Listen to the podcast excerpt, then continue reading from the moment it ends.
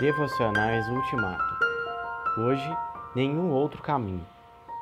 Jesus respondeu: Eu sou o caminho, a verdade e a vida. Ninguém vem ao Pai a não ser por mim. João 14, versículo 6.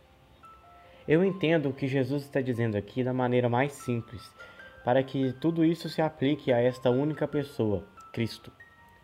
Jesus é chamado o caminho porque ele é o princípio, é chamado a verdade porque ele é o único que nos ajuda a continuar, e também é chamado a vida porque ele é o fim.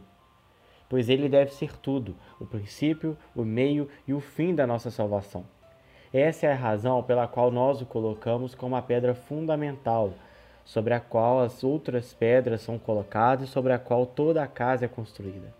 Ele é o primeiro, o do meio e o último degrau da escada para o céu pois por meio dele nós devemos começar, continuar e finalmente alcançar a vida ultraterrena.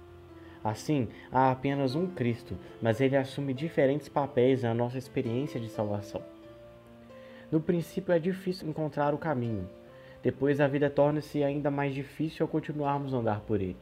Ela torna-se extremamente dura quando já viajamos pelo caminho por um longo tempo e estamos quase alcançando o nosso abrigo final, o céu.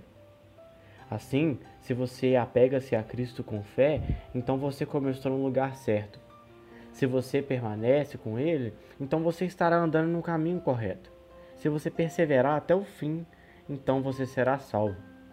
Cristo deseja impedir que nossos corações confiem em qualquer outra coisa. Não há outro caminho, rodovia, ponte ou vereda para nós além de Cristo.